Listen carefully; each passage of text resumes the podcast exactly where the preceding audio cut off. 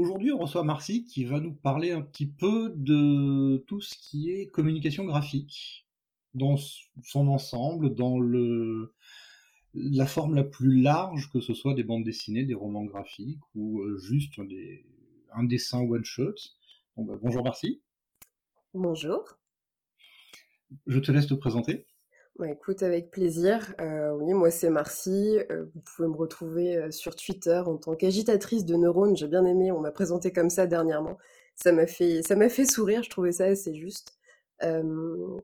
pour être tout à fait exact sur ce que je fais, je suis l'ancienne rédac chef de chez Will of Dev. J'ai été là-bas pendant un peu plus de deux ans.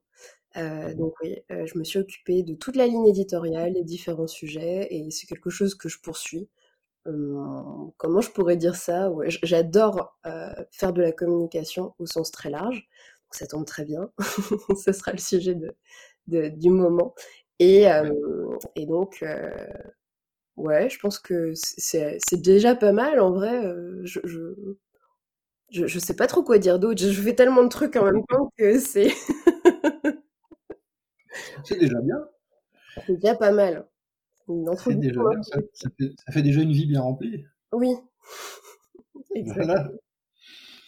Donc au niveau graphique, qu'est-ce que est-ce que toi tu déjà est-ce que ça fait partie de ta formation initiale ou est-ce que c'est juste une passion? Euh, Alors c'est une passion qui a donné lieu à une formation.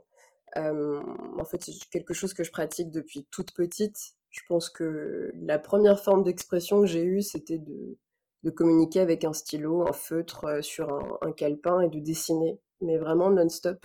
Ce qui fait que je suis arrivée à des choses assez réalistes euh, en avance. Euh, et ouais, ça a donné lieu à une formation par la suite, clairement. je me suis formée dans la communication graphique, mais pas que. c'est ouais, en fait, euh, oui, je, enfin, je sais pas trop comment t'expliquer ça parce que de toute façon, j'ai déjà un parcours tellement hybride, si tu veux, en termes de, formation, mais euh, faudrait, faudrait que je puisse repréciser, ouais. D'accord.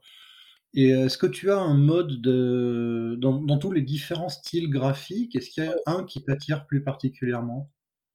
Alors, dans les différents styles graphiques, je pense que tous sont relativement complémentaires. Euh, ceci étant, oui, je, alors déjà, je suis plus figuratif qu'abstrait. Euh, mmh clairement, il y a quelque chose qui m'intéresse davantage.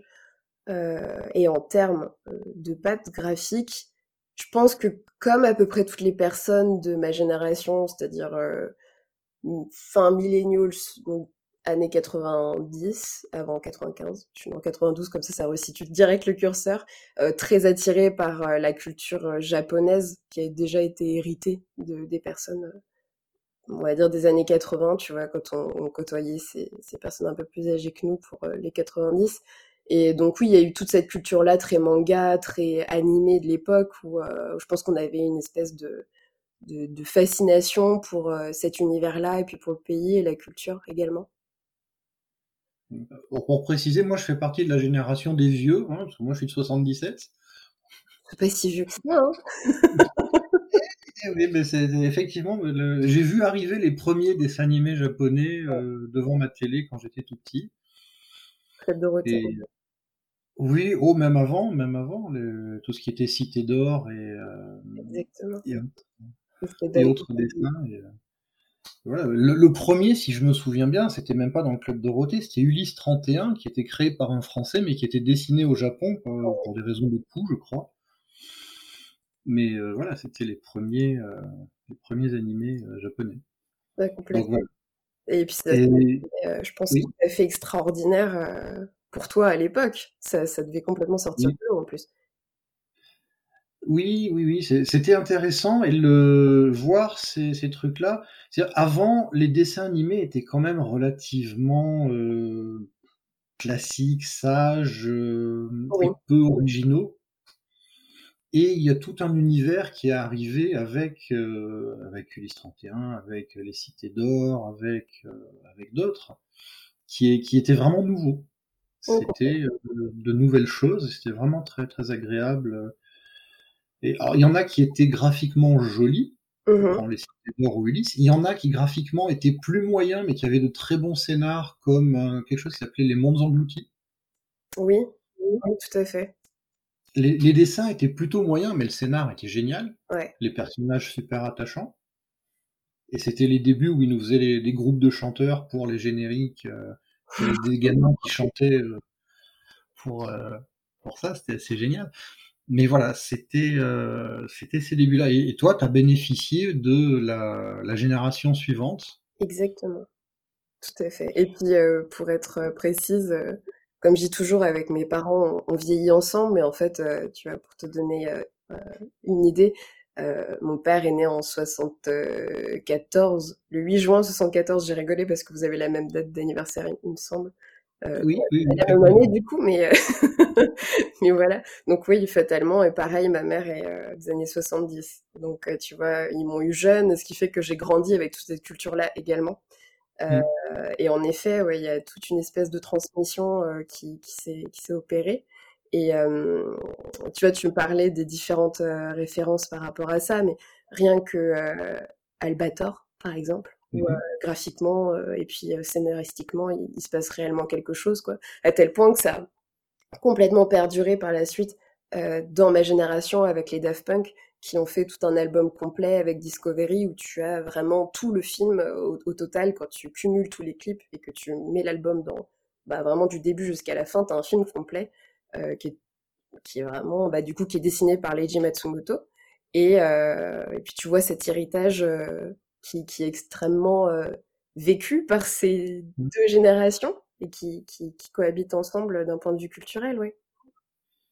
C'est vrai que le, alors je connais pas le nom, je connaissais pas le nom du dessinateur, mais mmh. on reconnaît tout de suite sa patte quand on voit les clips de Daft Punk. Oh bah c'est Albator. Enfin, Complètement.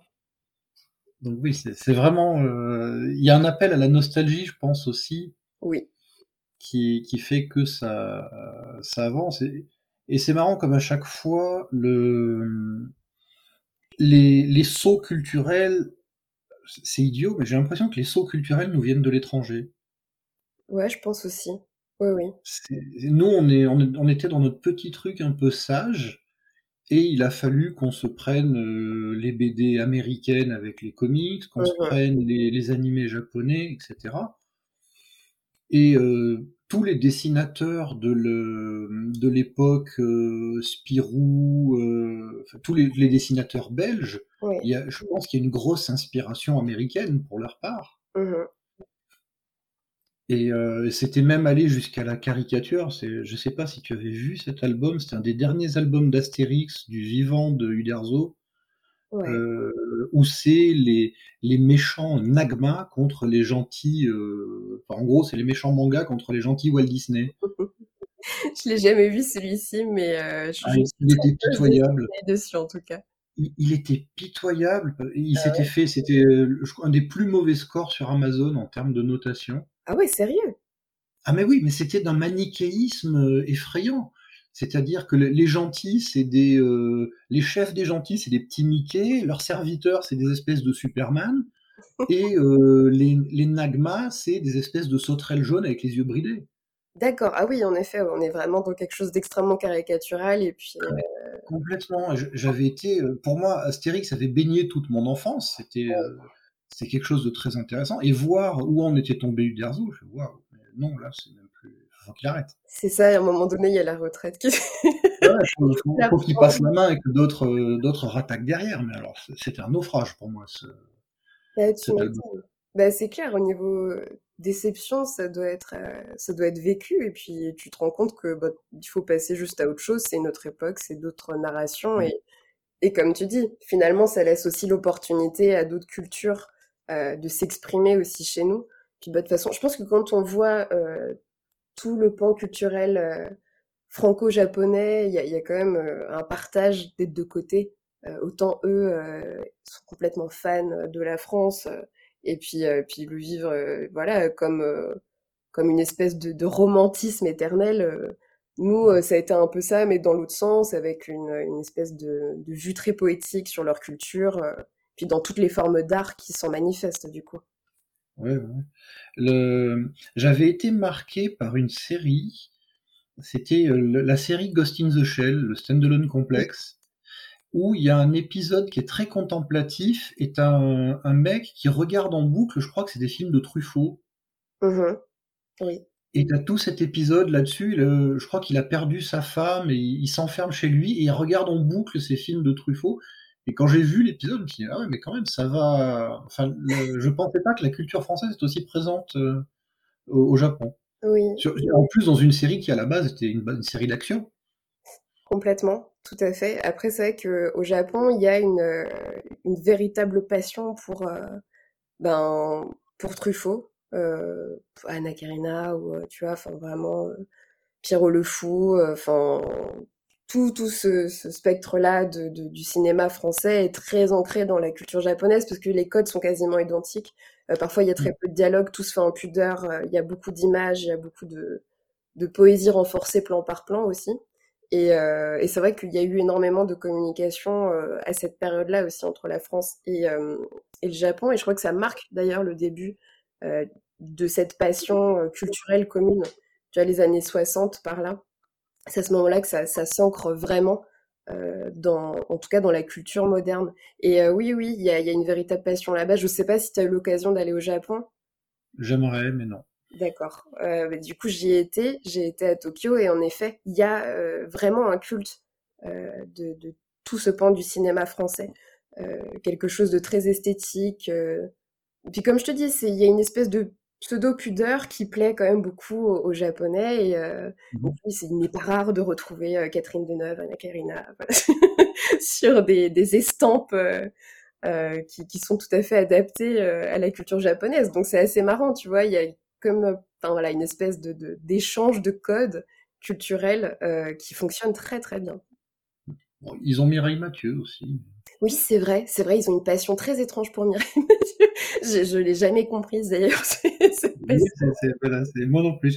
Mireille Mathieu, elle marche en Russie et, au Japon, et on ne sait pas pourquoi. Oui, je, je sais pas. Ils comprennent pas ce qu'elle dit ou...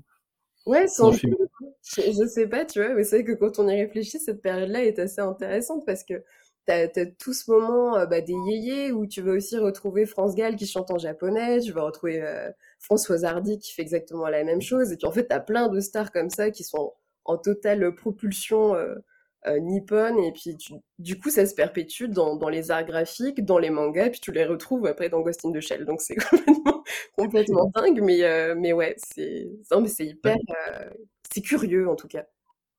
Il me semble qu'il y a même le, personnage de Cobra, physiquement, c'est Belmondo. Ah mais totalement, totalement. Bah, en vrai, tu le regardes sur plusieurs plans, même dans le côté action comique. Euh, tu vois, il y a beaucoup de mimiques où tu sens que c'est du Jean-Paul Belmondo à fond, euh, dans les cascades, dans le côté euh, amusant mais toujours prêt à l'action. Enfin, on y est vraiment totalement, ouais. Oui, c'est le... c'est marrant cette interconnexion comme ça. Ça, contredit un peu ce que je disais tout à l'heure. C'est-à-dire, je disais que nous, les, évolutions nous viennent de l'étranger, mais finalement, ça nous vient de l'étranger, mais l'étranger s'inspire aussi de ce qu'on fait. Oui. Mais c'est pas, pas dans le même domaine, en fait. Bah, je pense que c'est ça. Et en fait, euh, bah, l'étranger, c'est aussi nous, quoi. Mais c'est juste qu'on est, on n'a pas le curseur. Mais finalement, oui, ce que tu disais était vrai, parce que bon, bah, je pense que eux, tu vois, de l'autre côté, au Japon, euh, ils nous voient comme, euh, bah, comme ils appellent des gaijin. Et puis, puis voilà, c'est, on, on, est une forme de d'étrangers euh, pour eux, mais qui, qui, qui, nourrit tout à fait leur, euh, leur imaginaire également. Tu vois, il y, y, a juste à voir euh, typiquement un, un, auteur de, de romans graphiques qui est décédé, mais que j'adore par-dessus tout, qui a été primé là dernièrement à titre posthume avec Le Sommet des Dieux, le l'auteur Jiro Taniguchi, lui a totalement, enfin, il a cartonné en France parce que justement, il y a beaucoup de codes culturels qui sont tout à fait en connivence avec, euh, bah, avec notre culture. Je sais qu'il est connu au Japon, mais c'est pas aussi, euh, tu vois, c'est pas les codes qui, qui, parlent tout à fait à la jeunesse japonaise où ils ont quand même quelque chose d'un peu plus introverti, euh, très, très axé technologie. Jiro Taniguchi, de son vivant, ne dessinait et ne racontait que des histoires de d'introspection, de, de balades dans la nature, de de, de, choses qui ne parlent pas forcément en fait à la, à la jeunesse euh, japonaise. Et tu vois, euh, il y, a, y a eu ce truc-là très marqué euh, chez nous, puisqu'en fait, il, il, a reçu que des prix quasiment en France. C'est marrant parce que quand, quand, on regarde certaines séries japonaises, il y a quand même des gros moments d'introspection. Enfin, moi, celui qui m'avait le plus marqué, c'était Evangelion, où, euh, où tu as des épisodes d'action et tu as des épisodes avec Shinji dans son lit qui regarde son plafond pendant tout l'épisode. Complètement, ça reste encore dans le cadre d'un shonen. Euh, et finalement, c'est ce récit-là qui est primaire dans la culture japonaise. Le, le, le culte du héros, euh, qui, bien qu'il vive des, des moments d'introspection, va quand même dans une espèce de quête. Là où Jiro Taniguchi ne parle jamais de quête, hein. vraiment. C'est, tu, regarderas si, si ça t'intéresse euh, ce qu'il ce qu'il produit. C'est très intéressant parce que tout n'est que de l'introspection. C'est euh, L'homme qui marche, typiquement, c'est un nom euh, d'un de, ses romans graphiques et il ne fait que marcher tout du long. Et c'est assez impressionnant parce que le travail de, de, dessin est très très juste et puis tu, tu tournes les pages tout en, tout, tout en réfléchissant toi-même à ta façon de marcher, quel est ton rapport à la marche, euh, soit à quoi tu penses quand tu marches. c'est, voilà, il y a plein plein de choses comme ça. Et donc ouais, c'est, par contre je suis d'accord avec toi. Clairement, il y a des moments d'introspection qui sont très poussés dans, dans, dans les animés, dans les mangas en général. Euh, mais c'est vrai que on n'est pas dans le roman graphique euh, comme Jiro Taniguchi peut le faire ou, euh, ou même Hayao Miyazaki peut, peut le faire dans les Ghibli, quoi. Même s'il y a quand même plus d'action dans les Ghibli, clairement.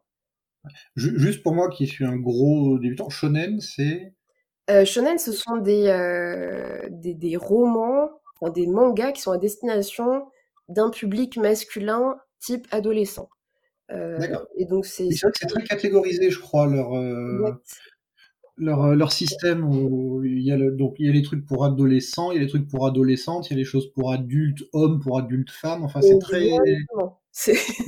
Ils aiment, bien les petites cases, je crois. C'est ça, ils sont très codifiés dans leur façon d'anticiper euh, le, le, récit parce qu'ils estiment qu'il y a des choses qui aident plus ou moins euh, à ancrer les genres dans leur propre euh, croissance et évolution dans, dans la vie. Donc ouais, c'est assez, c'est très stéréotypé souvent d'ailleurs.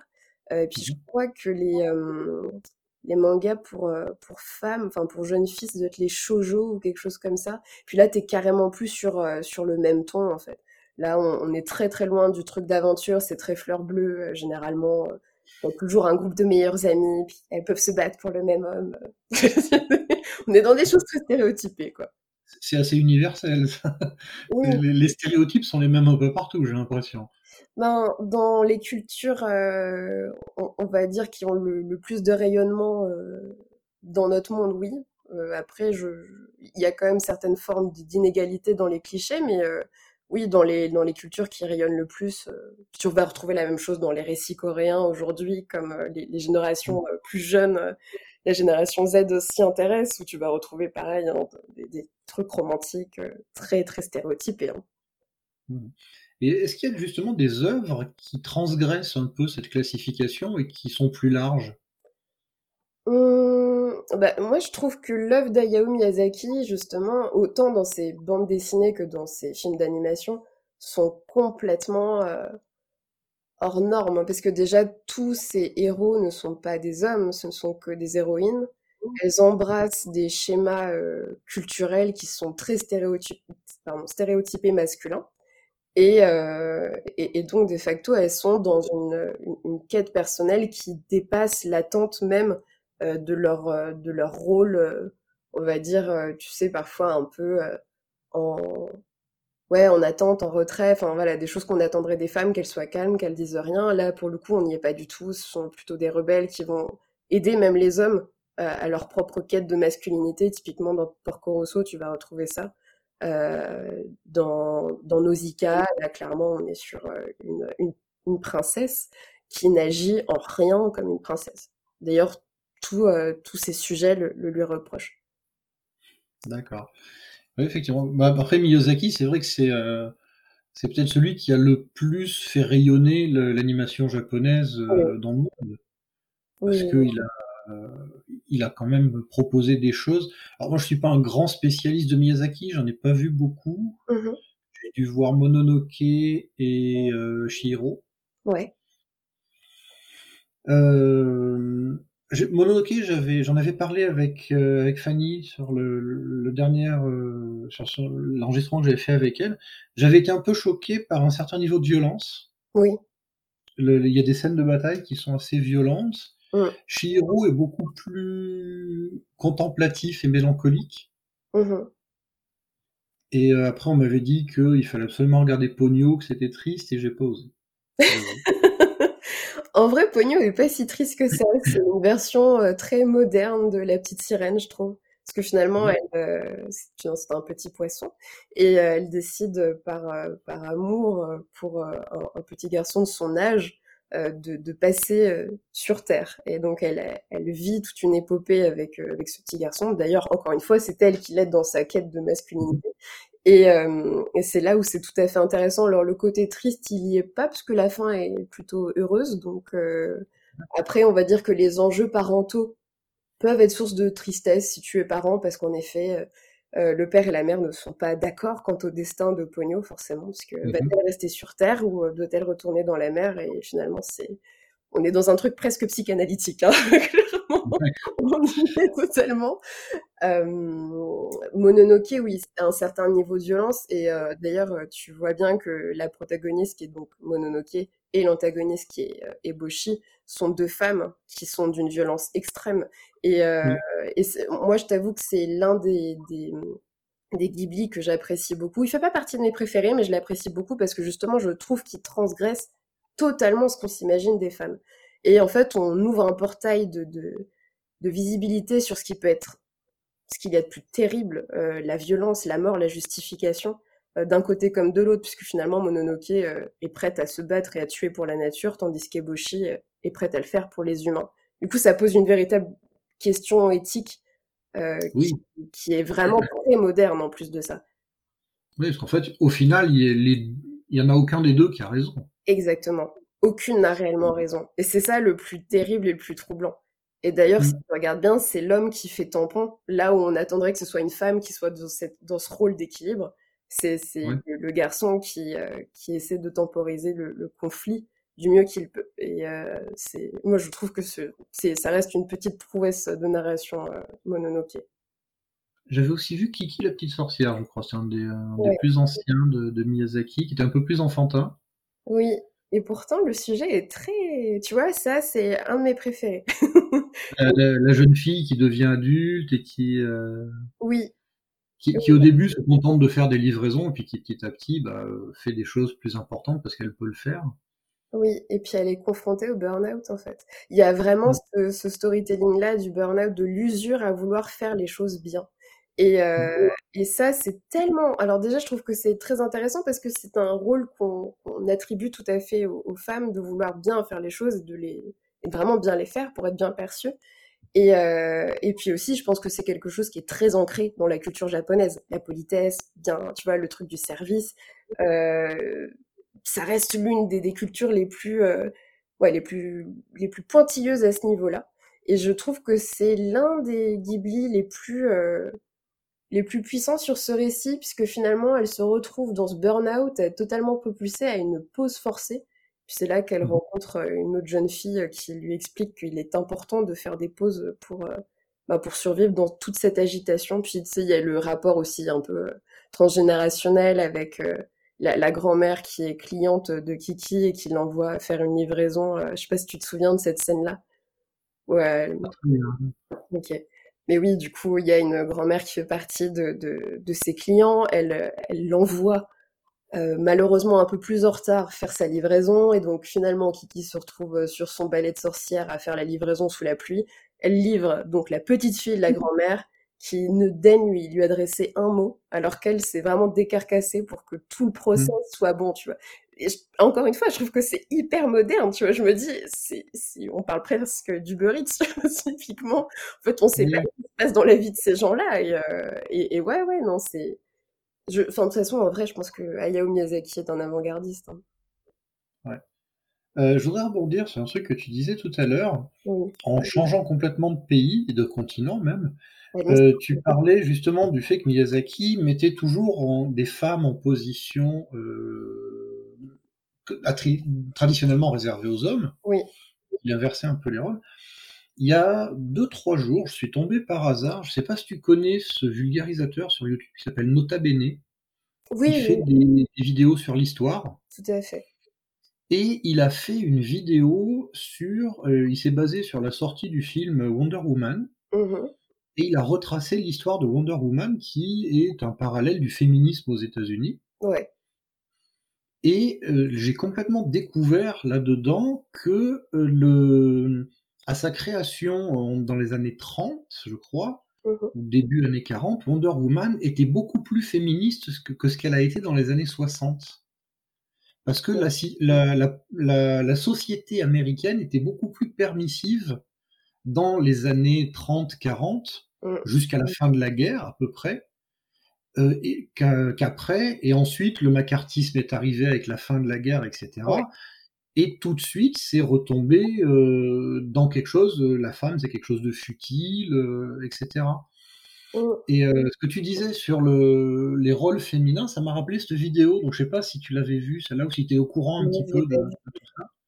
Je l'ai pas vu, mais en même temps, ouais, ça colle à ce que tu dis, je trouve. Enfin, tu vois, même le dessin de, Wonder Woman devient tout à fait pin-up dans les années 60.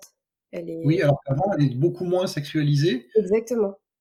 Et il, concède un petit peu histoire de plaire au lecteur, mais euh, elle n'a pas encore le gros décolleté, le mini short. Ou, enfin voilà, ça reste un peu plus sage et elle est plus forte que euh, que les hommes.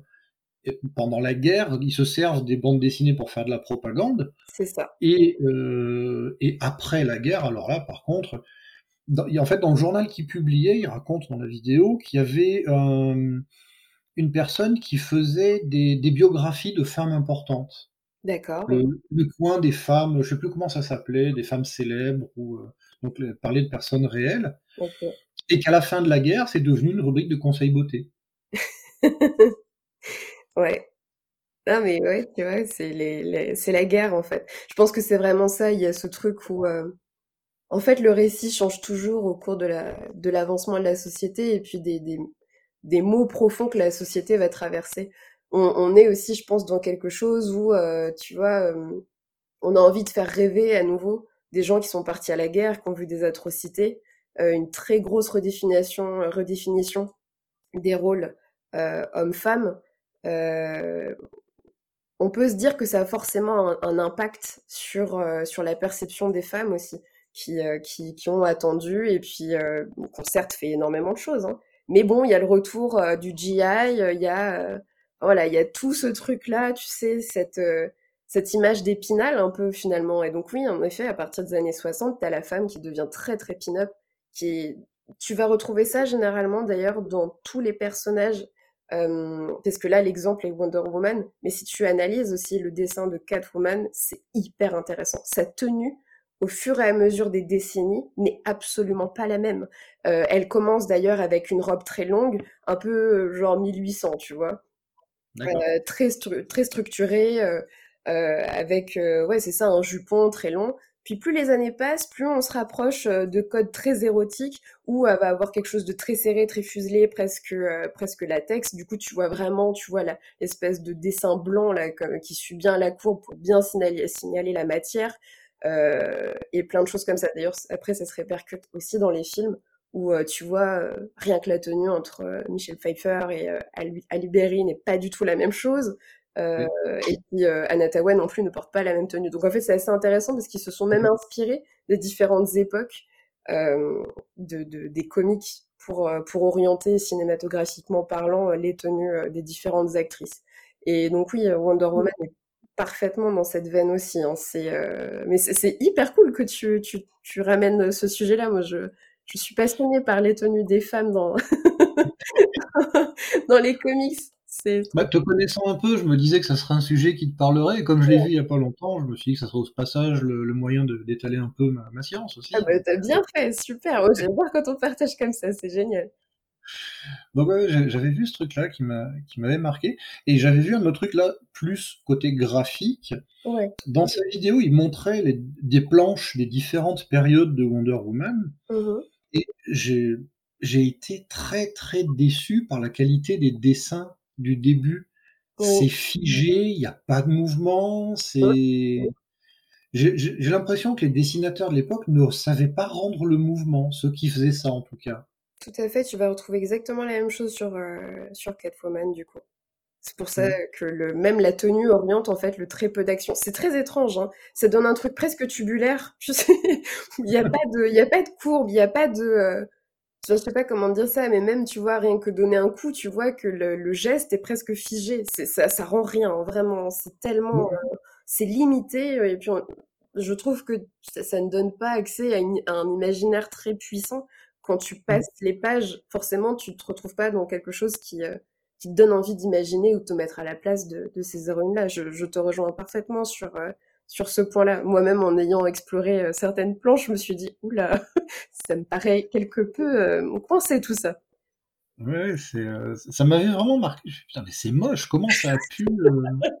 Moi, j'avais trouvé ça moche, vraiment, parce que. Alors, c'est vrai que j'ai été élevé avec la génération. Alors, j'étais plus côté Marvel, oui. années 80 où il y avait déjà plus de mouvements, plus de des planches plus plus remplies. Oui. Déjà, Marvel, ça en devenait difficile à lire. Au bout d'un moment, tu avais une page où tu avais 25 personnages, tu avais marqué bim bam boum de partout. Mmh euh, à un moment, ça devenait assez difficile à décrypter. Mais euh, voilà, c'était plus déjà plus du tout la même époque. Oui, complètement. Puis tu, tu vois que ça, ça, change et que ça évolue. Tu vois, typiquement, sur euh, moi, l'une des, héroïnes que j'ai vraiment appréciées aussi, et qui m'a redonné envie de redécouvrir, oui, euh, les comics, c'est euh, le, la BD qui casse, qui a donné lieu au film. Euh, et franchement, l'héroïne dedans est, juste géniale, parce que déjà son, son, âge est, je crois qu'elle est ado, quoi, pas plus. Et puis le, dessin est juste tellement bien fait. Hit Girl est, est vraiment au top du top dans dans la narration, puis dans le dessin, et puis il y a quelque chose d'assez sombre, mais de très bien raconté, ce qui fait qu'on retombe pas dans exactement ce que tu disais, où il y a trop d'action, et du coup, on n'arrive presque plus à suivre la narration, on sait plus où on va. Et euh, donc ouais, ça, ça m'avait vraiment euh, reboosté, même à, redessiner des, personnages euh, très, ouais, très comics. J'ai vu que les films qui cassent. Oui. Et euh, ah c'est vrai que le Hit Girl est, extraordinaire. la baston finale de Hit Girl, c'est, euh, je pourrais la regarder en boucle. elle, est bien montée, elle est rythmée, elle est marrante, elle est. Euh, la, gamine, on a tous envie d'avoir une copine comme elle. Mais oui. Mais voilà. Elle, est toute petite, elle se laisse pas faire, et voilà.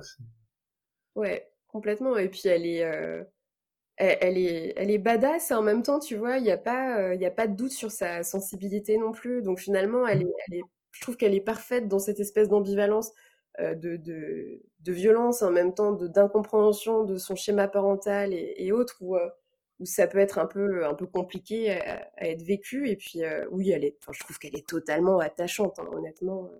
Ouais. Et puis côté cinéma, pour une fois que Nicolas Cage avait un rôle sympa. faut reconnaître qu'il a quand même une carrière en dents de scie. Il a eu des rôles compliqués. je dirais mauvais, mais il en a eu des très bons aussi. Il en a eu des très bons. Je, crois que mon préféré, c'était Lord of War, qui était euh, extraordinaire. Mm. Sur le, un trafiquant d'armes. Ouais. on, dévie. Euh, oui, mais effectivement, et, dans le film qui casse, on retrouve tout l'aspect euh, bande dessinée, puisqu'il me semble qu'il y a plusieurs scènes de transition qui se font sous forme de, BD. Tout à fait, ouais. Et je crois aussi dans le, dans le générique, dans l'opening ou dans, l'outro, je sais plus, mais en effet, il y a, beaucoup de, plans qui sont, euh, qui sont clairement bande dessinée. Euh, D'ailleurs, en as aussi dans euh, à peu près dans le même genre, mais version japonaise dans Kill Bill. Et je enfin, je sais pas, mais en tout cas, les deux univers m'avaient semblé relativement identiques, ou en tout cas, dans, dans le storytelling, c'était amené à peu près de la même manière. Euh, et donc, ouais, dans, dans, Kill Bill, quand on découvre euh, le personnage, euh, ah, je me souviens plus de son prénom. C'est dommage. tu as, tu as Kido, bah, celle qui est jouée par Lucille Quand on explique son, son histoire. Oui, voilà. Bah, quand on explique son histoire d'enfance, là, tu sais, il y a vraiment tout ce, ce moment qui est axé. En fait, c'est très étrange parce que c'est entre BD et enfin entre manga et comique. Et ils ont réussi, je trouve, avec justesse, à faire cohabiter les deux inspirations. Et euh... ouais, non, c'était c'était top ça. C'était vraiment au top du top. Et enfin, moi personnellement, j'apprécie, mais Mais, euh, mais voilà, c'est parce que c'est très personnel et extrêmement subjectif. Mais j'apprécie beaucoup quand il y a du, quand il y a du, du de, la bande dessinée comme ça dans, dans un film euh, qui, traite euh, justement de bah, tout cet aspect graphique et en même temps narratif en fait. C'est génial. Bah, il me semble que Tarantino est très soucieux de tout ce qui est aspect graphique dans ce qu'il fait. Exactement, et je trouve que c'était très judicieux d'avoir inséré ce, ce moment-là, surtout sur un épisode aussi douloureux qui aurait été certainement très dur pour le public à regarder, mmh euh, dans une forme, euh, voilà, avec avec des, avec les acteurs, quoi. Là, pour le coup, version euh, version dessin, euh, c'est bon, il y a de la violence, mais ça, ça se vit d'une certaine manière, à ce que ce soit peut-être moins choquant que qu'avec des acteurs, surtout sur une histoire avec un enfant, quoi. Tu vois, donc, bah, c'est toujours euh, compliqué de mettre en scène la violence envers les enfants dans, dans les films. Et même, quand c'est suggéré, moi je me souviens un truc qui m'avait euh, marqué, je sais pas si tu me souviens du film Léon.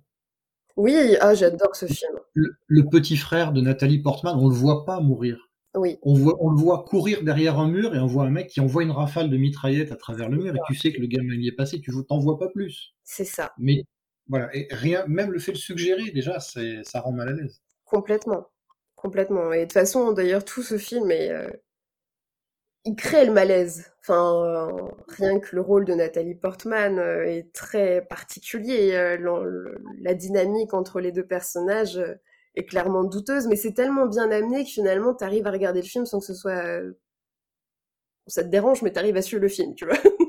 mais en effet, cette scène-là du petit frère est très particulière. Hein.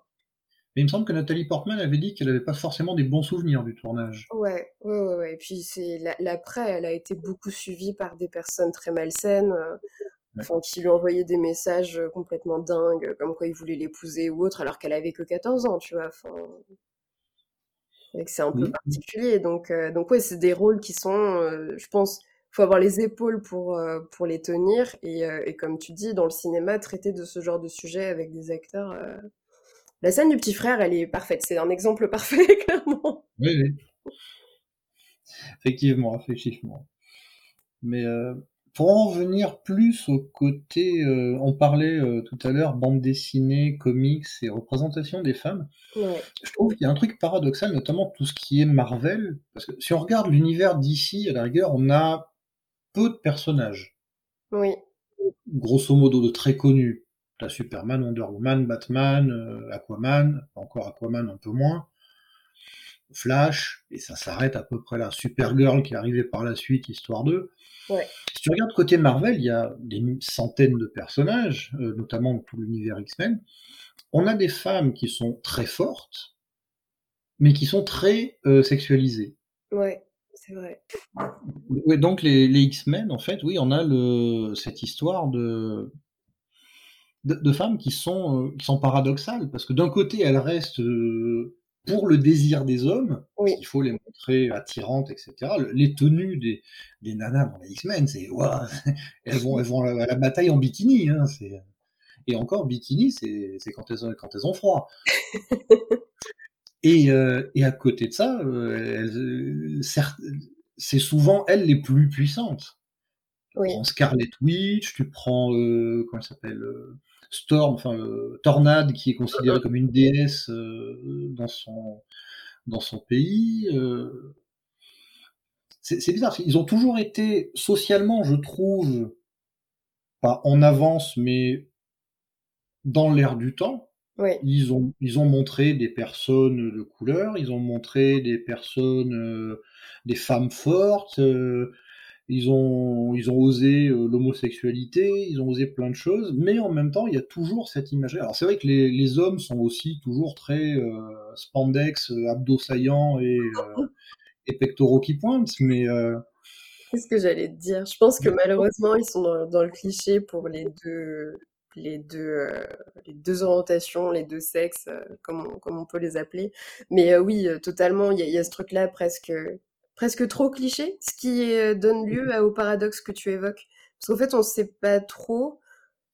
Euh, on reste dans une attente physique présupposée. Euh, tu vois, tu parles de, du muscle saillant chez l'homme. Ben, pareil, chez la femme, taille très fine, hanches plutôt larges, poitrine très ronde. Enfin, on est clairement dans un dans un cliché qui est attendu par ben, par le rôle homme et femme. Et, et, en même temps, à côté de ça, ils arrivent tout à fait à faire cohabiter bah, des idéaux hyper forts, des valeurs mmh. hyper fortes.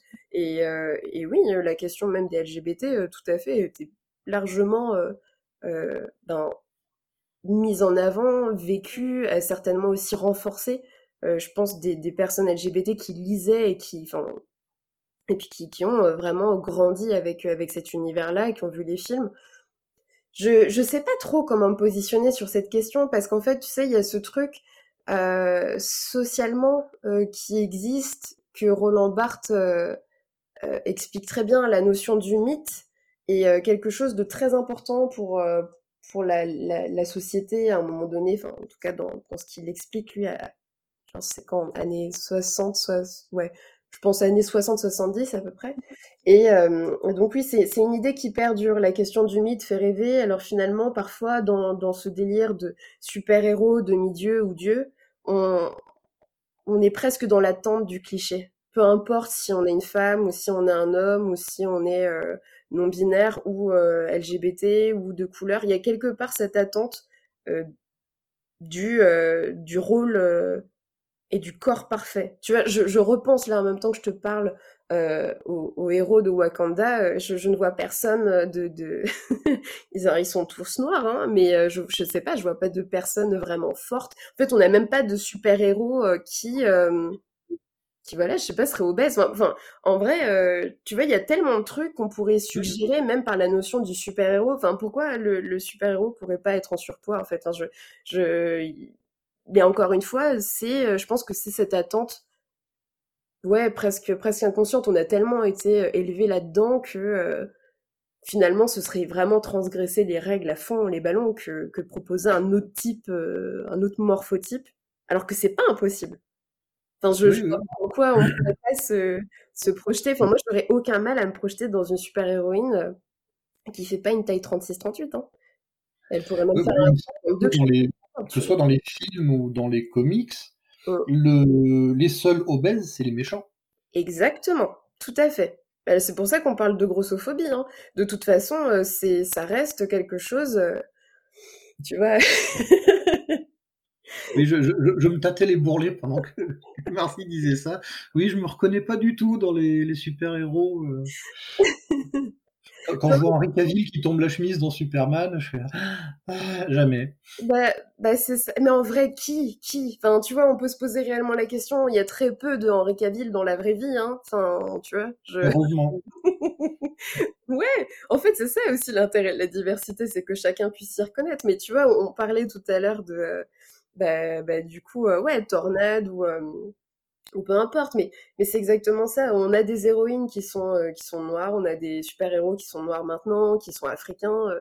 moi, je veux qu'il y ait plus de diversité, parce que de toute façon, c'est mon credo, mais concrètement, il faut arrêter de coller cette image toujours malsaine du, du tu vois, du, de la personne qui est en surpoids. Pourquoi c'est forcément le méchant quand même Je sais pas, je trouve ça dur. Enfin, c'est quand tu grandis et que tu as du poids euh, supplémentaire par rapport à l'attente de la société sur ta courbe, attention. Hein. Jusqu'ici, tu peux ne pas avoir de problème de santé et être en surpoids, c'est pas, tout à fait... Il euh, bah, n'y a pas forcément de corrélation, tu peux être très maigre et avoir des problèmes de santé, ou même être, avoir un, poids de forme. Hein. Donc bon, euh, il faudrait peut-être arrêter aussi avec ce storytelling-là du...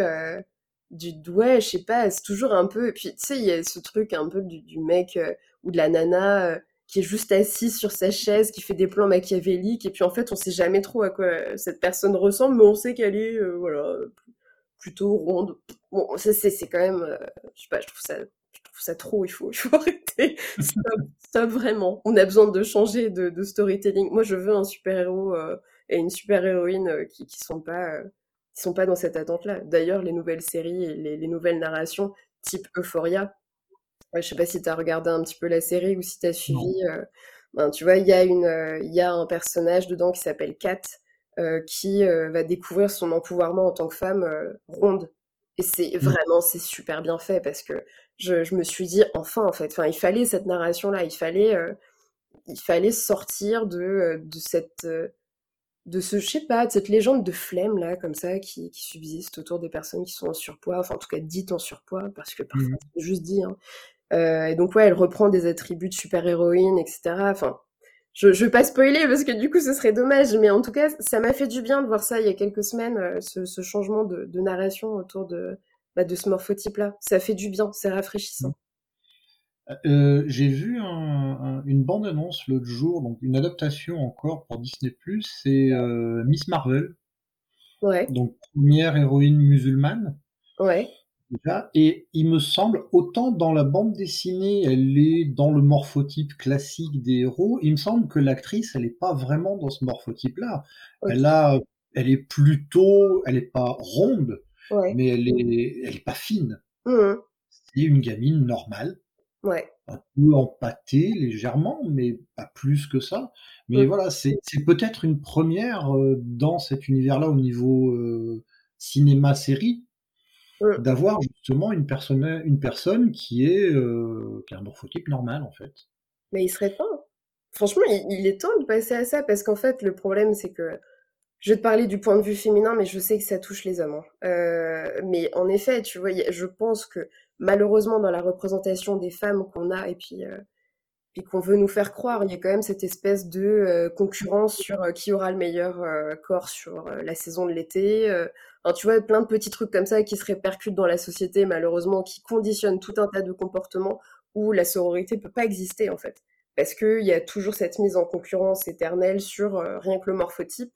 Et t'imagines, si dans ta représentation, t'es millénial, c'est que t'as grandi avec Barbie et autres super-héroïnes, donc femmes de pouvoir, où tout le monde est hyper bien filmé en 8, hyper fine de la taille, et puis euh, voilà, euh, euh, physique soi-disant idéal. Enfin là, c'est vraiment euh, cool et intéressant. En plus, Dis- tu vois, Disney+, quoi, le truc le plus familial possible, puisse euh, permettre de changer le rôle modèle.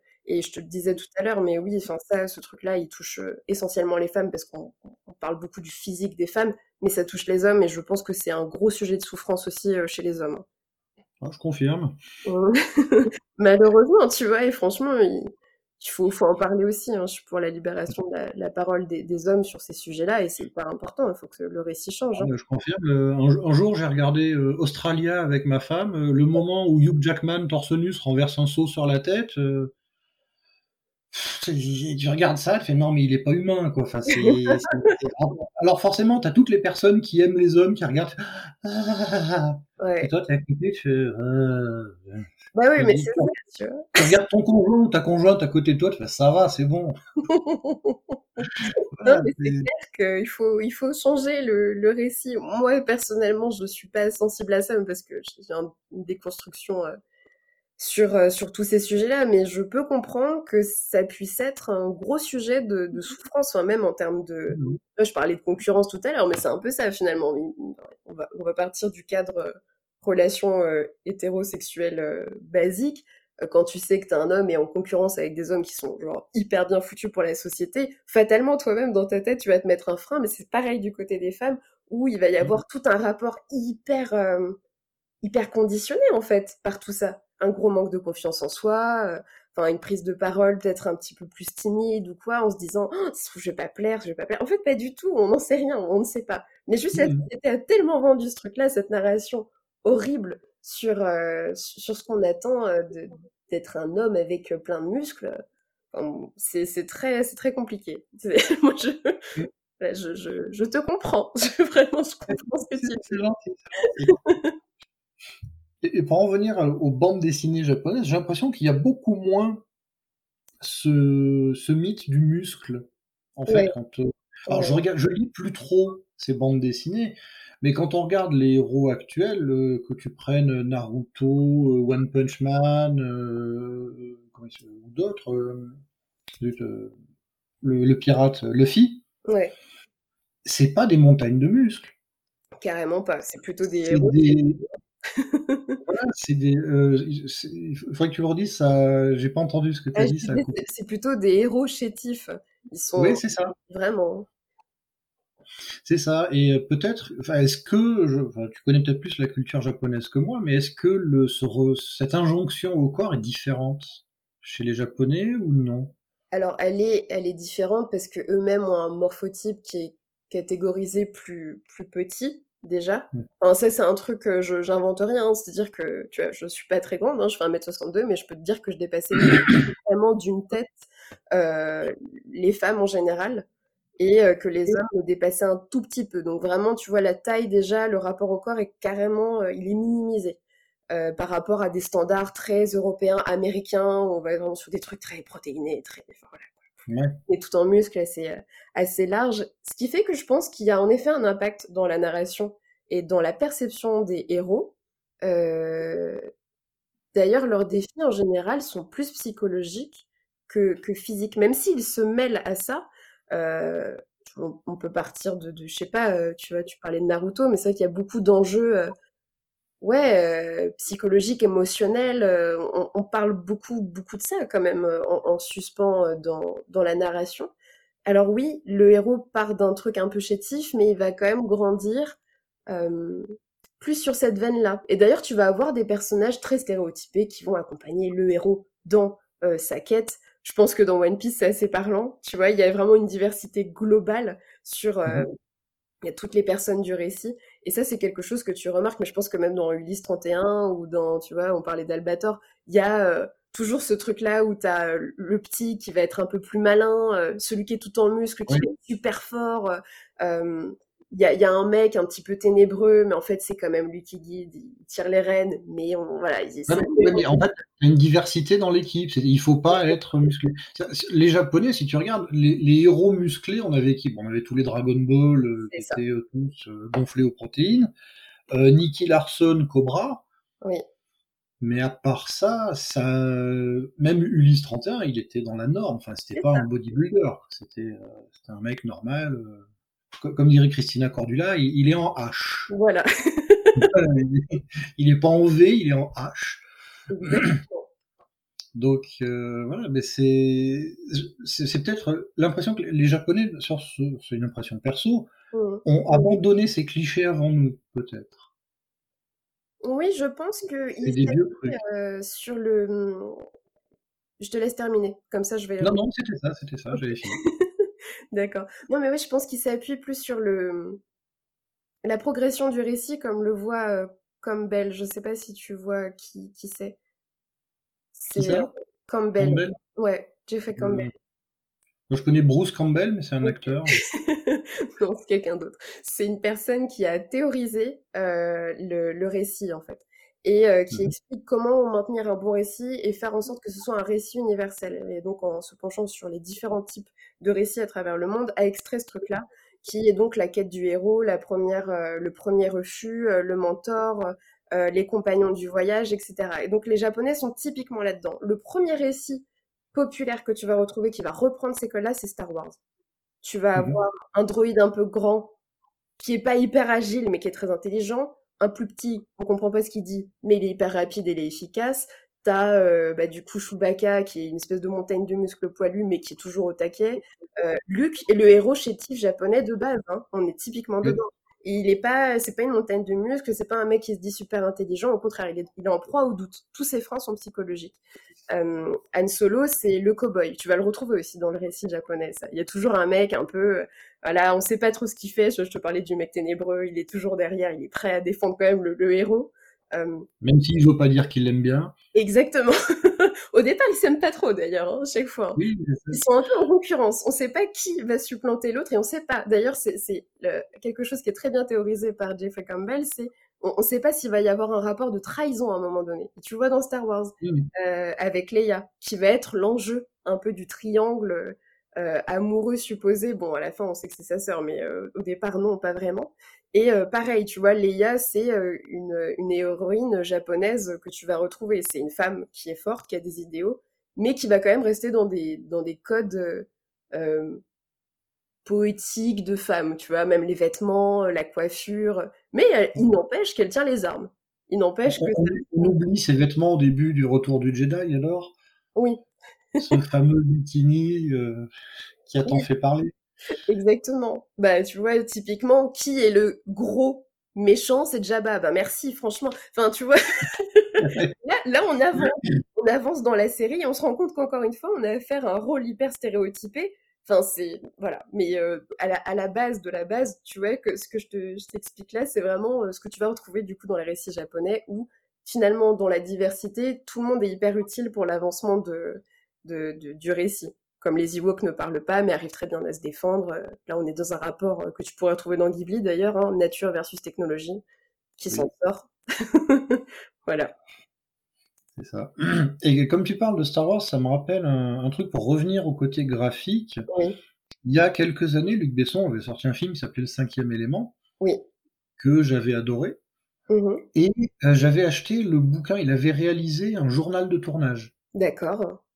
Où il racontait un petit peu tout ce qu'il avait fait, euh, de l'écriture du scénario à, euh, à, à, la réalisation. Il expliquait que euh, il a fait Léon pour pouvoir faire le cinquième élément, par exemple. D'accord. Il, il, avait proposé le cinquième élément, ça ça passait pas parce que trop gros budget. Ouais. Et ils lui ont dit qu'il fallait qu'il soit plus bankable. En une semaine, il a écrit Léon. Il l'a tourné, il a réalisé, il, il, a fait en sorte que ce soit un film qui marche pour euh, financer le cinquième élément. Ok. Voilà. Et dans la préparation du, du cinquième élément, il explique qu'il a fait appel à des dessinateurs de bande dessinée pour tout ce qui est décor, et notamment Jean Giraud, Mobius. Mmh. Et dans le bouquin, il dit J'ai voulu rendre enfin justice à Mobius qui a été honteusement plagié par nombre de films de science-fiction, dont Star Wars. Oui. Oui, oui. Et euh, à l'époque, j'avais trouvé ça plutôt sympa de sa part. Bah, c'est toujours sympa de voir quelqu'un qui défend un, un, plus faible. Oui. Et, euh, et c'est vrai, quand on regarde le film, on voit que c'est une BD. Enfin, oui, complètement. Les décors, les, on reconnaît. Moi, j'étais plus, euh, si je me souviens bien, euh, Jean Giraud a fait aussi bien Blueberry que Valérian, je crois. Mmh. C'est possible. Euh, je, connais les films, je ai, par contre, je les ai pas regardés, mais je vois le. Je à vérifier, je suis pas sûr, mais il me semble qu'il a travaillé sur les deux. Mmh. Et Valérian est quand même plus pop et fun que euh, Blueberry, qui est très réaliste. Oui, complètement. D'ailleurs, Valérian, ce sont les grands-parents d'une amie à moi qui l'ont qui l'ont conçu et dessiné. Ah bon? anecdote, ouais, ouais, sans déconner. Ah, très bien. Donc, euh, et d'ailleurs, il me semble qu'il y a un épisode de Valérian où on voit euh, les taxis volants jaunes de, Oui. du cinquième élément. Mm. Et à un moment, ils sont dans un commissariat, et si on regarde les avis de recherche, il y a Luc Besson dans les avis de recherche. J'adore les eggs comme ça. Oui, oui, j'avais vu ça, et en fait, c'était euh, Jean Giraud qui a voulu remercier Besson pour le cinquième élément, et qui a... euh, parce que les taxis, le design des taxis a été fait par Jean Giraud pour, pour le Mhm. cinquième élément. Non, mais c'est excellent. De toute façon, tu vois que tous ces univers-là cohabitent aussi. Et, euh, et ouais, Mobius, euh, c'est. Je, je pense que, ouais, il y a eu un, une, une grande. Comment dire? Je pourrais, je sais pas si on peut dire trahison, mais en effet, je trouve qu'on s'est beaucoup servi de ces travaux pour euh, créer tellement d'univers de science-fiction. Ça n'a pas du tout été euh, mis assez en avant. Il y a eu une super exposition. J'étais gamine, je sais plus quel âge j'avais, mais euh, il y avait une super exposition entre Hayao Miyazaki et Mobius en...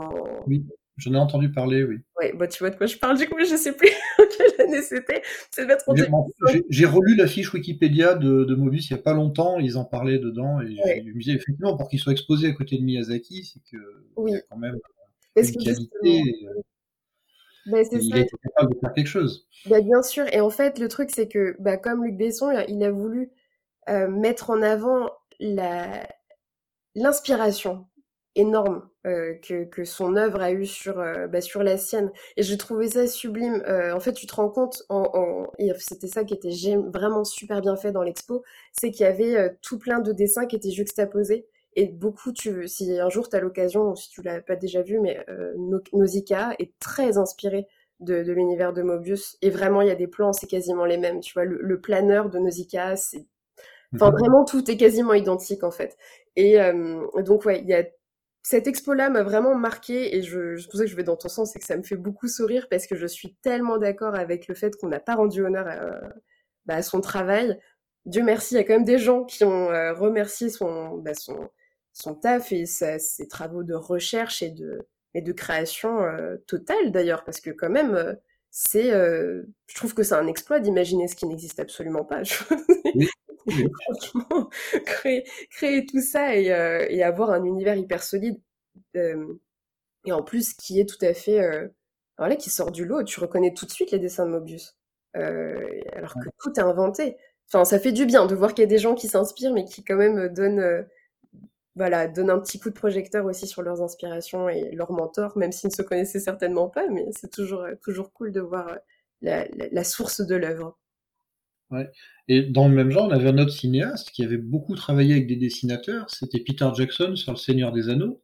Oui. Qui avait euh, recruté les dessinateurs, ceux qui avaient fait les planches d'illustration des livres. Mmh il y avait John Howe, je crois, et j'ai plus le nom de l'autre en tête. Et euh, c'était assez, euh, assez particulier parce que j'avais regardé tous les making-of de ces films.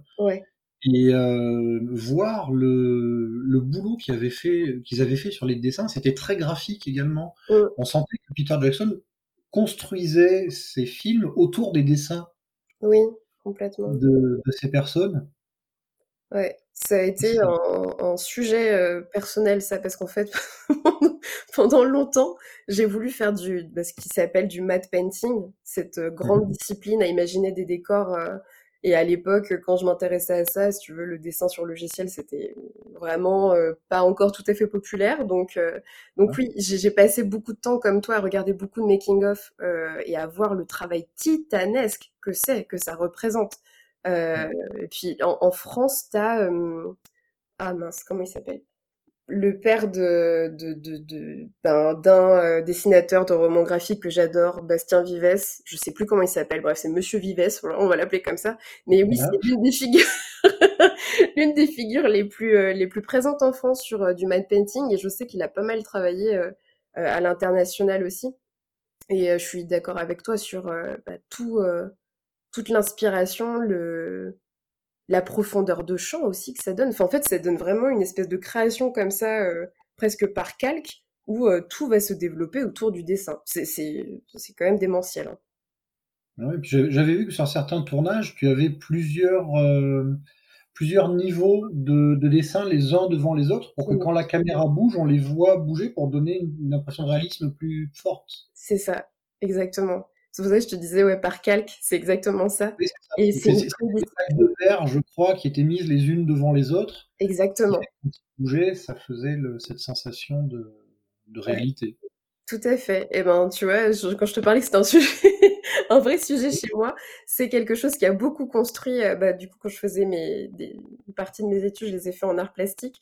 J'ai beaucoup travaillé comme ça sur le matériau par calque, euh, donc sur des planches de bois, sur des planches de verre, et euh, pour reproduire en fait une vision euh, de, de, de matte painting. Et en effet, c'est c'est du taf parce que tu dois vraiment tout réfléchir en profondeur systématiquement et décomposer mentalement euh, ce que ça donne. Et c'est des techniques dans, dans les films.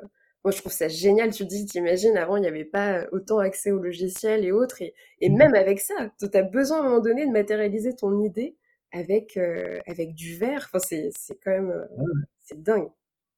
C'est vrai. Et et c'est aussi, quelque chose, là je passe du coq à l'âne, c'est quelque chose que je trouve fascinant dans le dessin, c'est qu'on peut avoir des dessins très, euh, très chiadés, très précis.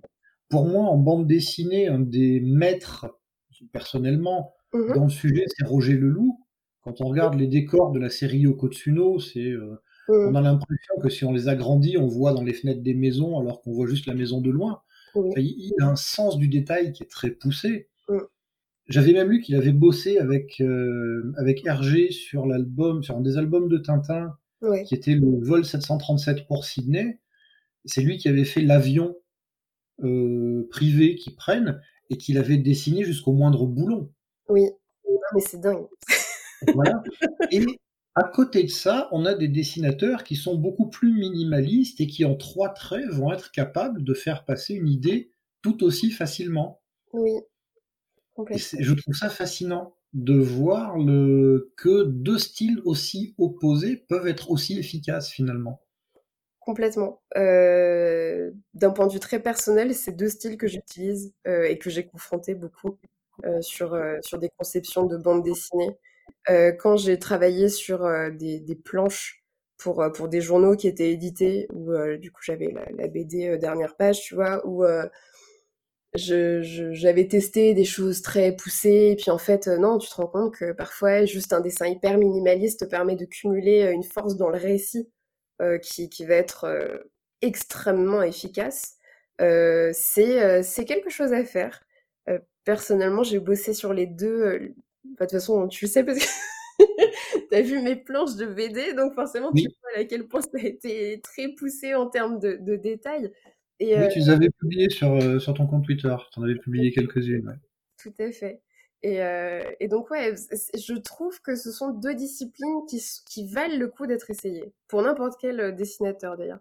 Euh, et surtout, quand on est profondément storyteller, euh, c'est important de, de, de, voir la puissance de frappe du trait minimaliste et euh, du trait maximaliste. Ça, c'est pour moi, c'est indéniable. Il faut le faire parce que les émotions sont pas les mêmes. Puis, tu vois, il n'y a pas, comment dirais-je, quand tu parcours quelque chose de très maximaliste, tu peux te perdre totalement dans la case et puis regarder jusqu'au moindre détail une fois que tu as terminé l'histoire. Moi, je sais pas si tu fais ça, mais moi, j'adore faire ça et voir tous les petits détails qui sont dessinés et, euh, je trouve ça. J'y reviens. En fait, moi, je lis l'histoire et après, je reviens sur certaines pages pour, euh, pour, analyser, le, analyser les trucs.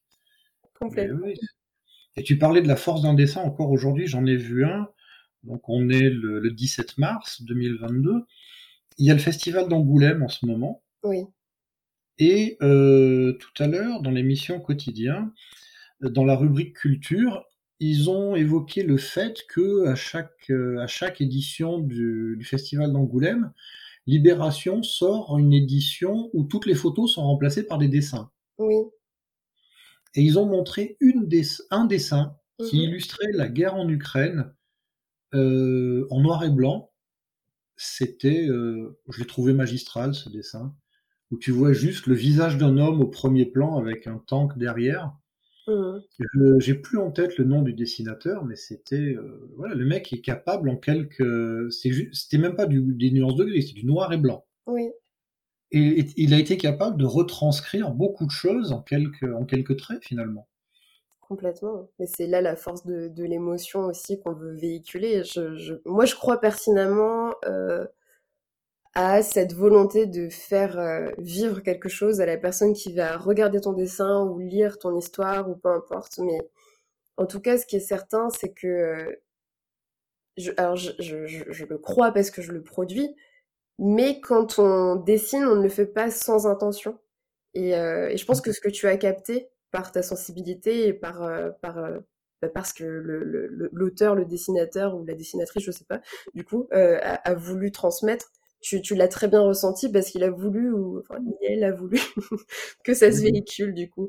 Et, oui, c'est très puissant. Et puis le festival d'Angoulême, euh, c'est une référence en soi. Je pense que n'importe qui devrait y aller à minima au moins une fois dans sa vie.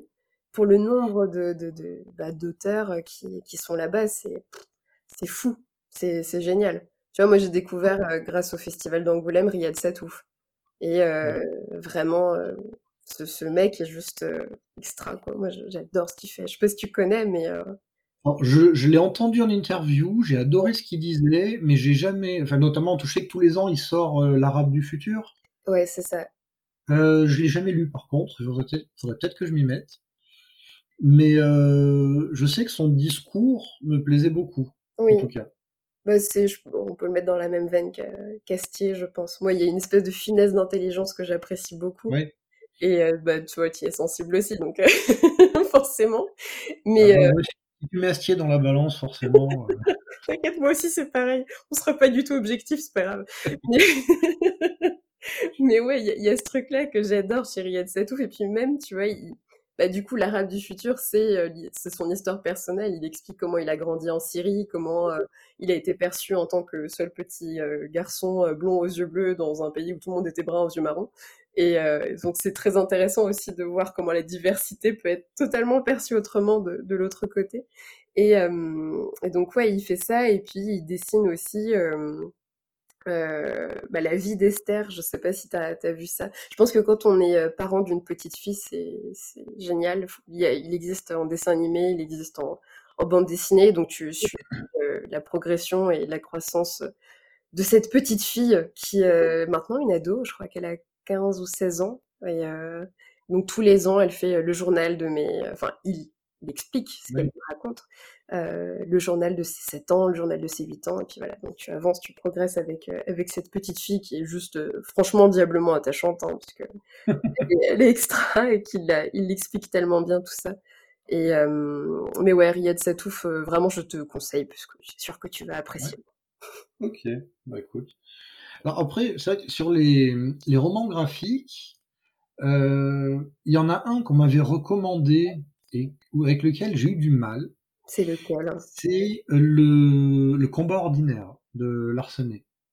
Je l'ai jamais, euh, je l'ai même pas eu en main celui-ci. Je sais, je l'ai jamais vu. Et en fait, on m'a expliqué qu'il était très bien, mais comme j'ai pas du tout accroché sur le dessin, ah, j'ai pas réussi à rentrer dedans. Hum, hum, hum. C'est le problème de la, pour moi, c'est le problème de la, BD, du, du, roman graphique, c'est que tu as deux sensibilités au lieu d'une. Tu as le scénario et le dessin. Et si le dessin te plaît pas, c'est dur de rentrer dans l'histoire. Ah, je suis totalement d'accord avec toi. Moi, j'ai des, je pense que je suis passée à côté de beaucoup de, super bons récits parce que le dessin ne me plaisait pas du tout. Et, euh... et ouais, je trouve que c'est très compliqué de se projeter au fur et à mesure des pages quand le truc te plaît déjà pas. Euh... Mmh et que tu, tu, vas te sentir perdu dans ta progression de lecture. Enfin, en plus, je trouve que c'est vraiment l'échec ultime, tu sais, quand tu relis plusieurs fois la même page et que tu te rends compte que tu relis la même page et tu fais oh mon dieu, mais j'avance pas du tout, quoi. Et euh, donc ouais, non, ça. Euh, j'ai pallié à ce problème-là en allant souvent à la médiathèque, ce qui fait que je n'achète pas les bouquins, mais je, j'ai le plaisir de pouvoir les échanger au cas où ça me plaît pas. Mais, euh, mais oui, je, je, je, vois tout à fait ce que tu veux dire. Ça, c'est un truc. La sensibilité est terrible là-dessus, hein, vraiment. Oui, c'est vrai, c'est vrai. C'est, le problème. Et, le...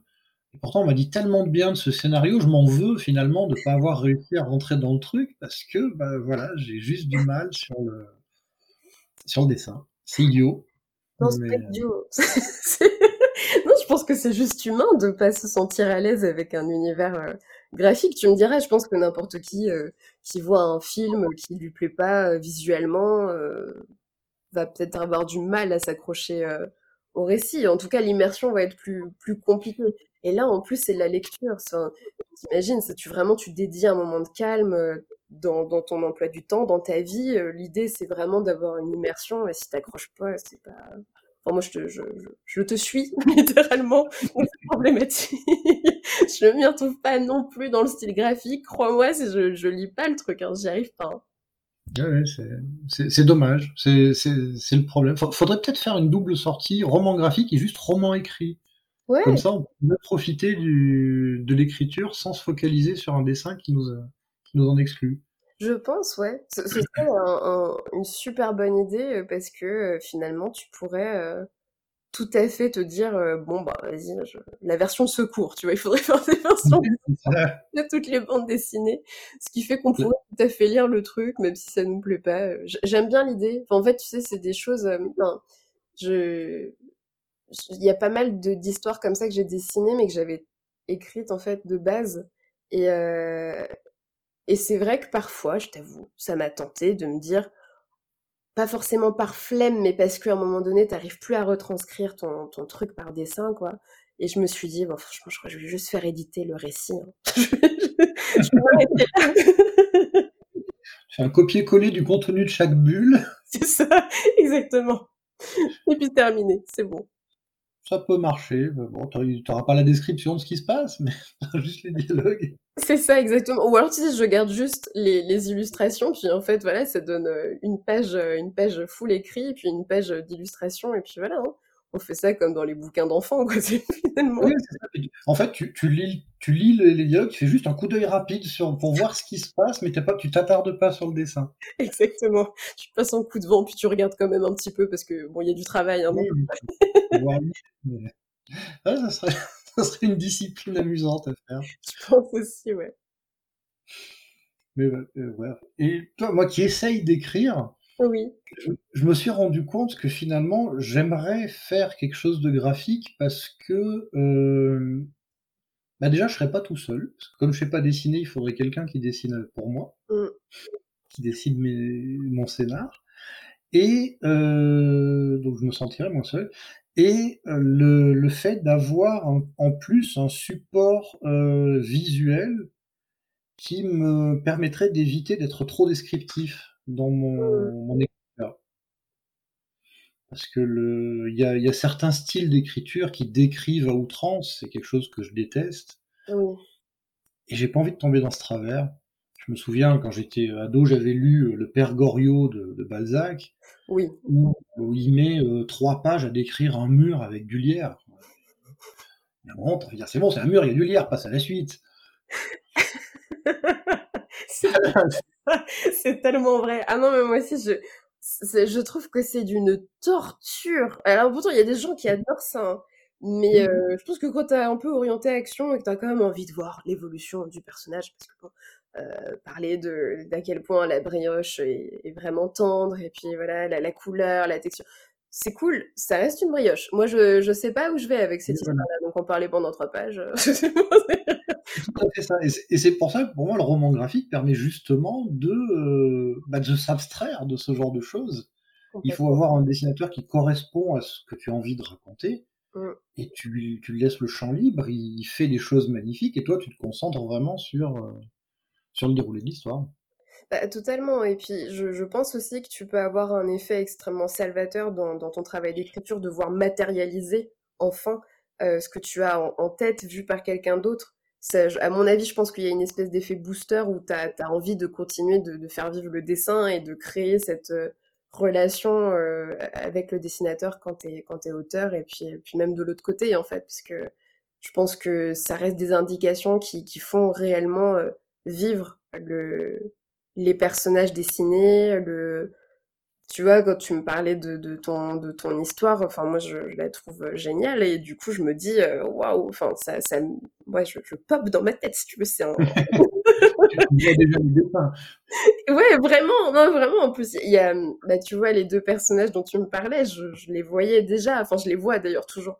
C'est quand même dingue de se dire que tu m'as juste envoyer un message et que là, dans ma tête, je sais à quoi il ressemble. Je, je, n'ai pas eu à réfléchir longtemps sur ce truc-là. Enfin, mmh. Ils sont matérialisés là. Bah, bah, merci en tout cas. Bon, on va pas trop en dire parce que le, les, gens savent pas de quoi on parle. mais oui, j'avais envoyé un pitch à, Marcy, mais malheureusement, elle a trop de boulot. Donc... J'attends qu'on soit à la retraite tous les deux, on en reparlera à ce moment-là. Franchement, dès que j'ai du temps, je, enfin, si c'est toujours ok, tu vois, bon, moi je te souhaite de trouver qui fonctionne, mais euh, c'est vrai, enfin, euh, honnêtement, l'histoire est juste, euh, bah, elle est géniale, et puis le style graphique, je pense, correspond tout à fait. mais oui, j'ai beaucoup trop de trucs. Enfin, là, c'est plus possible, en fait. bon, je suis dans la même situation, j'ai 25 bouquins à lire. On fait des confs à côté, donc bon va s'en sortir. le, Devox, c'est pour bientôt, c'est ça? Ouais, je crois, ouais. C'est quoi, dans un mois à peu près? T'es prête? Bah écoute, mon plan est euh, bien avancé. Je suis très rassurée sur ce que je vais présenter. Donc, le, si tu veux, le style de narration est bien, c'est ficelé. Euh, moi, ce qui m'inquiète juste légèrement, c'est que j'ai mon anniversaire quelques jours avant. Je me dis, waouh, il va falloir. En plus, je célèbre mes 30 ans, donc je me dis, je vais pas trop festoyer quand même, histoire d'être euh, d'être bien et de bien déployer mon, ma conf le jour J. Parce que bon, du, 16 au 20, si tu veux, euh, voilà quoi. C'est graphique ce que tu vas présenter ou? Alors c'est graphique, oui. Oui, oui, oui. Je dessine toutes mes slides. Autant te dire que c'est un travail titanesque. Euh, mais ouais, en fait, je vais, je vais vraiment. De toute façon, c'est pas un secret. Hein. Il va y avoir mon, mon, repository avec plein de femmes inspirantes de la tech qui sont dessinées et qui vont illustrer euh, bah, toutes mes slides. Donc, euh, donc ouais, il y a, y a, beaucoup, beaucoup de travail et euh, c'est captivant. Je, moi, je m'éclate parce que ça me pousse à chercher des références de, de, femmes qui sont très inspirantes dans la tech, euh, que ce soit en France, euh, des gens qu'on connaît, tu vois, ou mmh vraiment des personnes qui, qui ont vraiment participé à, tout ça, quoi. Et puis voilà, sortir de, de, de, de, clichés attendus présupposés. Donc euh, ça pousse à aller chercher la diversité et euh, je découvre des gens fascinants, vraiment. Est-ce que je peux te demander une exclusivité? Un nom d'une des femmes que tu vas citer? J'adore. Euh... Ah, je, je, je, fou, là, là, attendant. ah, t'es pas, pas, obligé, t'es pas obligé, si t'as envie. Non, en vrai, si. Euh... Ben, je. Bon, ça, ça lui fera plaisir. Mais Aurélie Vache, forcément. Ah. Aurélie, forcément. La référence.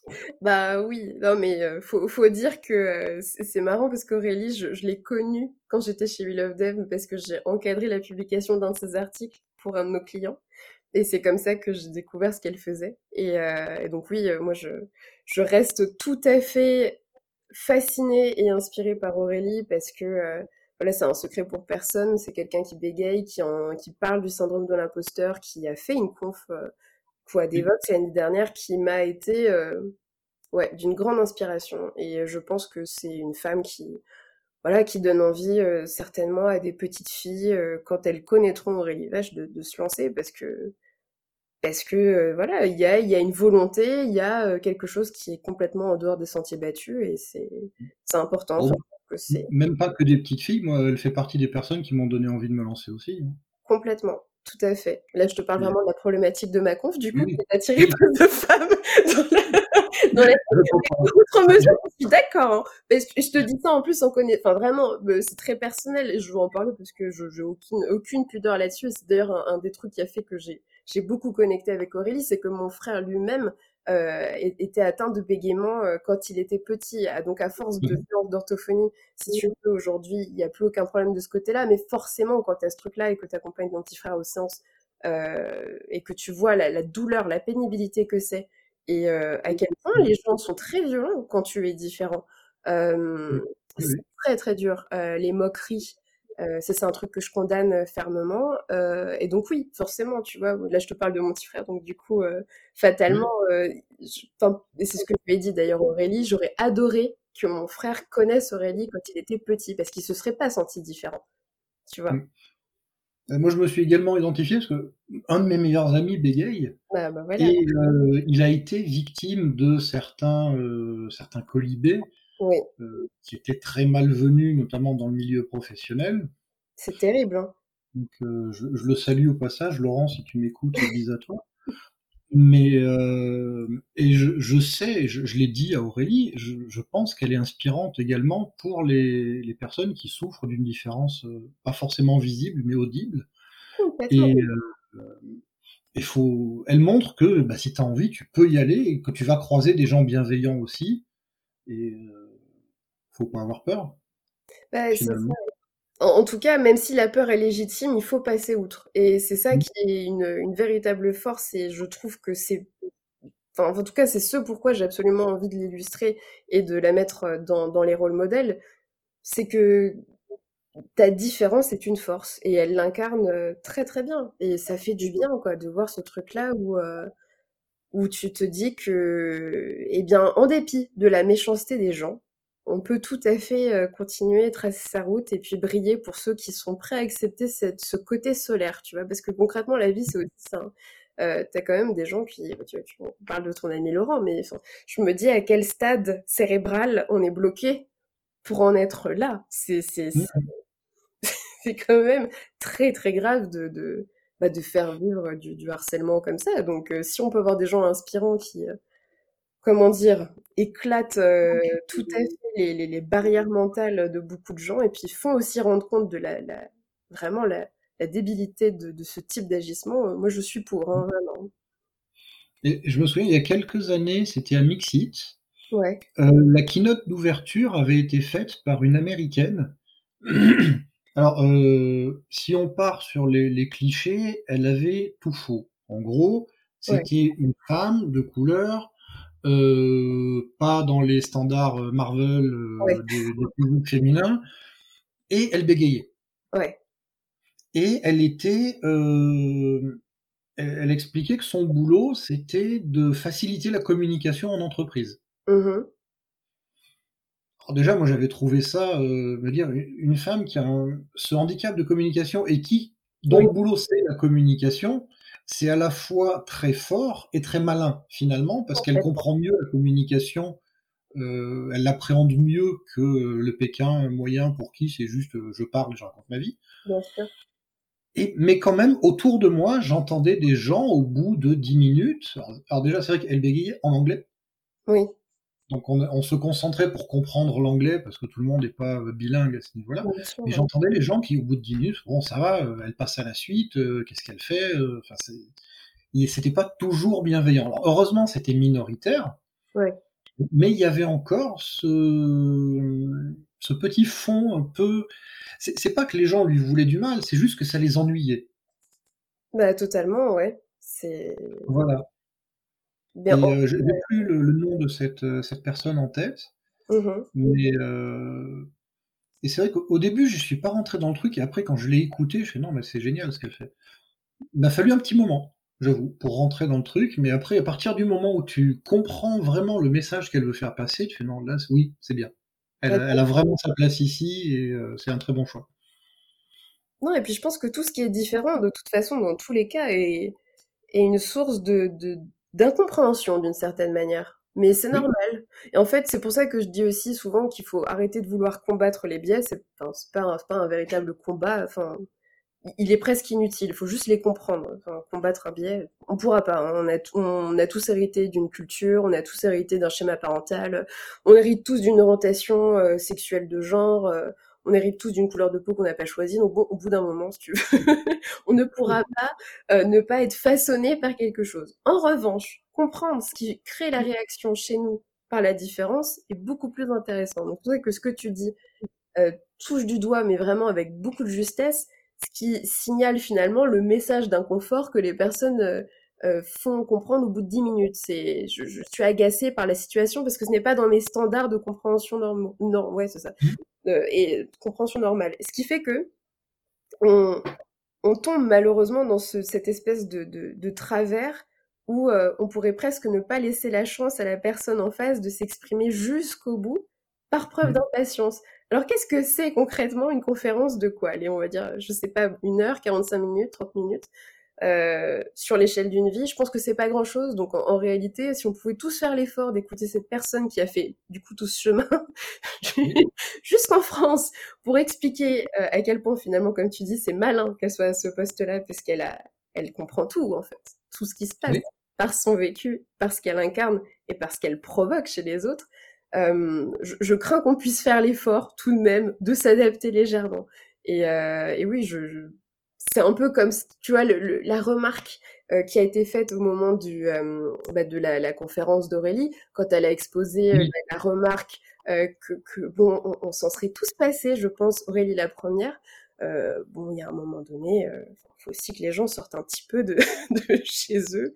il, il, me semble d'ailleurs, c'est quelque chose qui m'avait beaucoup marqué, et je félicite les, les organisateurs du Devox pour ça, c'est quand elle a exposé cette remarque, donc, parce que cette remarque concernait un talk qu'elle avait fait en 2019, je crois. Elle l'a présenté, elle l'a affiché en 2021. Ouais. Et euh, il me semble que les organisateurs du Devox ont dit, on aurait vu le mec à ce moment-là, on le sortait tout de suite. Complètement.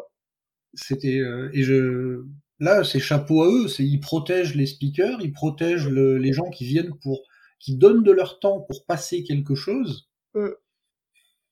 Et oui, effectivement, cette personne n'avait rien à foutre là. Non, mais clairement pas. Et puis en plus, c'est contraire euh, aux, règles de. de...